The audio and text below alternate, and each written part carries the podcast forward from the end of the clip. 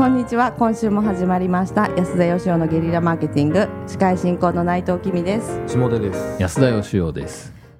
残りあと3回になりました。なりました。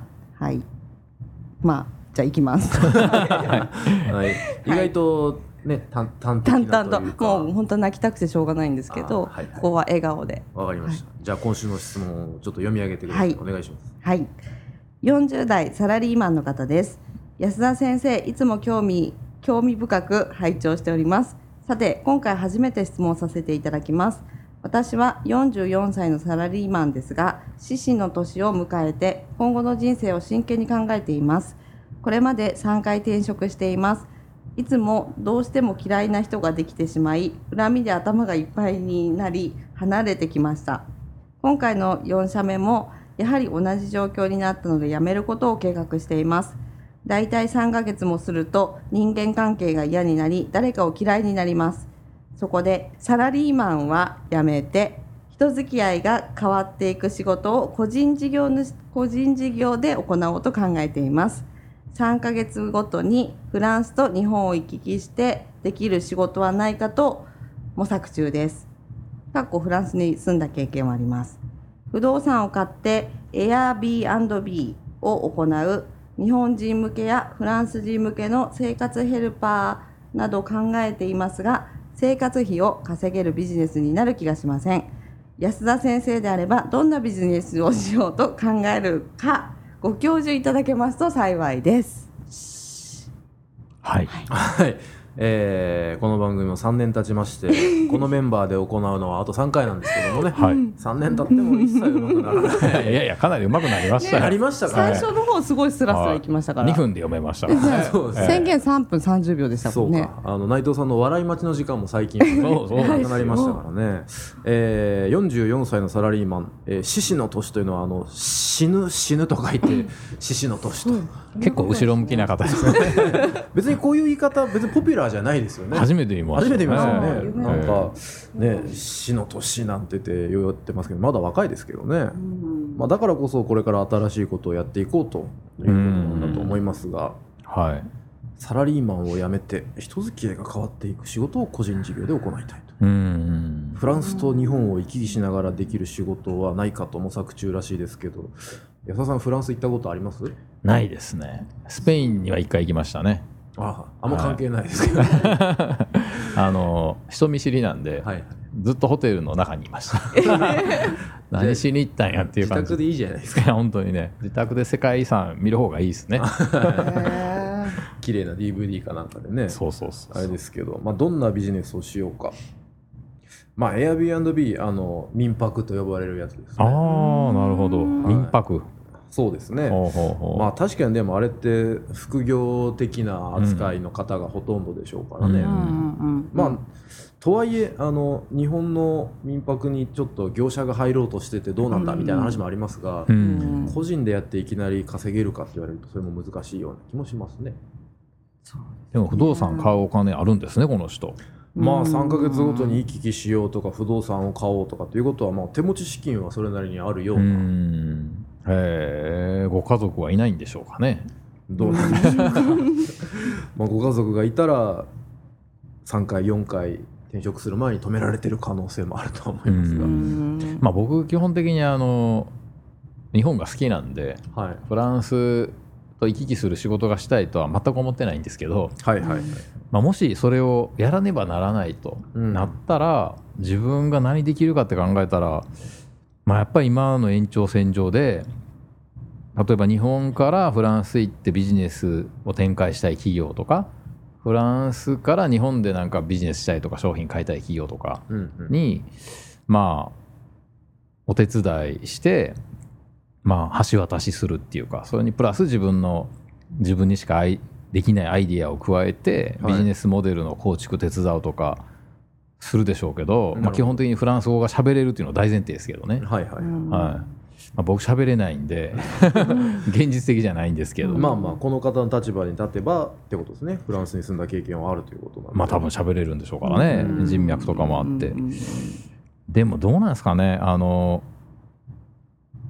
いきなりやめなくてもいいんじゃないのっていう気がしますけど、うん。ああなるほどなるほど、はまあそれこそねじゃあ民泊やりましょうなんていうのはじゃあ副業でいいじゃねえかって話そうそうですね。あるわけですからね、あのまあ宣伝するわけじゃないんですけど、はい。私が年末に去年出した本の中にもええ。書かせていただいたんで、あそういう流れじゃないかとは思って。ました、まあ残りは読んでいただくね まあ何も言ってないですけど。あの、まあ、自分がその、まあ、やりたいこととかね得意なこととか好きなこととかを仕事にして好きな人と一緒にやっていくっていうのはすごい大事なことだと僕は思ってまして、はい。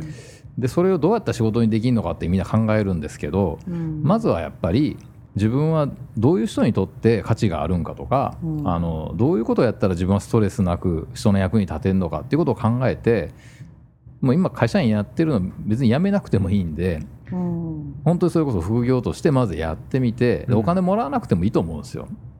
とにかくあの人の役に立って喜んでもらうことだけを考えるとストレスなく。でそれをやり続けていくうちにだんだんだんだんと中にお金を払ってくれる人が出てきてで拡大していって仕事になると思うんですよね。うんだ別にやめてゼロからやらなくてもいいんじゃないのかなっていう気はしますね。なるほどはそうですねまあ少しずつ新しいことにチャレンジしながら肩を磨いていくっていうのはありですよね、い、はいでまあそのフランスが大好きでフランスと日本を行き来する仕事がしたいって言うんだったらまあいいんですけどなんとなくこうスタートがねネガティブな感じじゃないですか。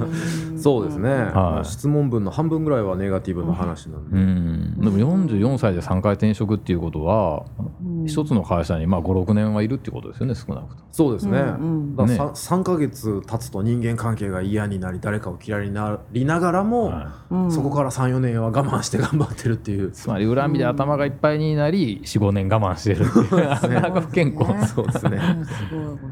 まあそんな不健康な状態だったらお辞めになればという話もありつつ、うん。でもなんかどこのコミュニティに行っても3ヶ月で嫌になるということはですよ。はい自分で授業を始めたところで同じことは起こるんじゃないかという気もしなくもないんですよね。うん。どうですか？あの、まあ、お二人ともねフリーランスっぽい仕事してるじゃないですか、はで確かに会社員の時はお客さん選べないとかいうのもありますけど、うんうんうん。フリーになったらその辺は選べるようになるんですか、いやーまあ決めちゃえばうん。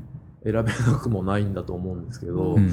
なかなかね、はい。あの狭い業界ということもありですね、はあの皆さんと良いお付き合いをしねばならないということもまああるわけですよ。い はいはい、ということは今お付き合いしてる中に嫌いな人がいるってことですね。そんなのがいない人なんかいないでしょ。そんな人生歩んでみたいですけど、なるほどさどこに行ったって会う人、うん会わない人は僕はいると思うんですけどね。なるほど内藤さんはどうですか？いるんですか？ういやまあ、嫌いな人っていうか その苦手だなっていう人には、まはい。あ、より多く会うようになりましたよね。個人事業主っぽくなって。ああうん。あのでもそうですよね。はい、逆に多くなりましたね、うん、確かにねあの一人でやりだすとはい。お客さんねサラリーマンだったらね、うん。もう行かなきゃいいやみたいなことできますけどできませんもんねそんなこと。生活がかかってるしね、まあ、なんかこうし、まあ、会社員だったらそこで、まあ、そのサービスで会う人にしか会わないはい。し、うん。例えば法人か個人でいうと法はい人メインでしたし、はい、逆にこう会わない人に会ってきますね。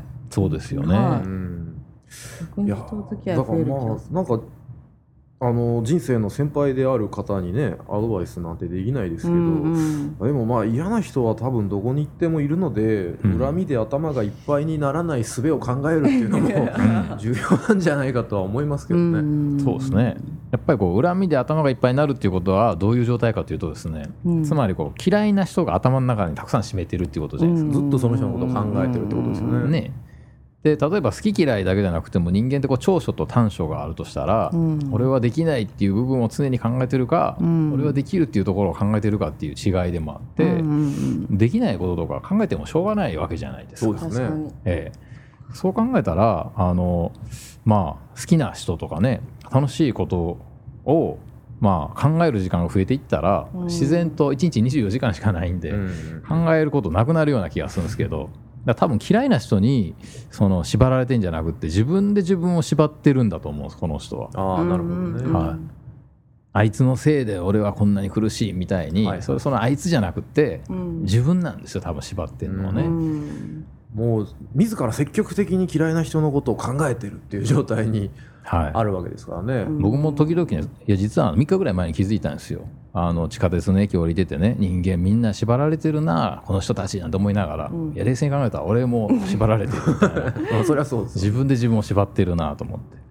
だからやっぱり難しいんですけど自分で自分を俺は縛っているっていうとこからスタートして、うん。あのそれを認めるっていうことができればうん。かいなんかこう解決するような気がしますけどね。そうですね。はいなんでまあ、えー、と新しいことにチャレンジするというのは非常にいいことと思うので、はいまあ、いきなりあの全買いしなくても少しずつ副業という形で、えーテストしていただきつつはい人間関係の悩みもですね、うんちょっと自分を一歩引いたところからはい見ながら好きな人のことを考えられるようにちょっとはいしていただけると人生とっても楽しくなるのではないかと。思います。はいということで、えー我々からの回答とさせていただきます、えーこのメンバーでお送りするのはあと2回ですね。来週と再来週もやりますので、ぜひお聞きいただければと思います、えー皆さん今日もありがとうございました。ありがとうございました。ありがとうございました。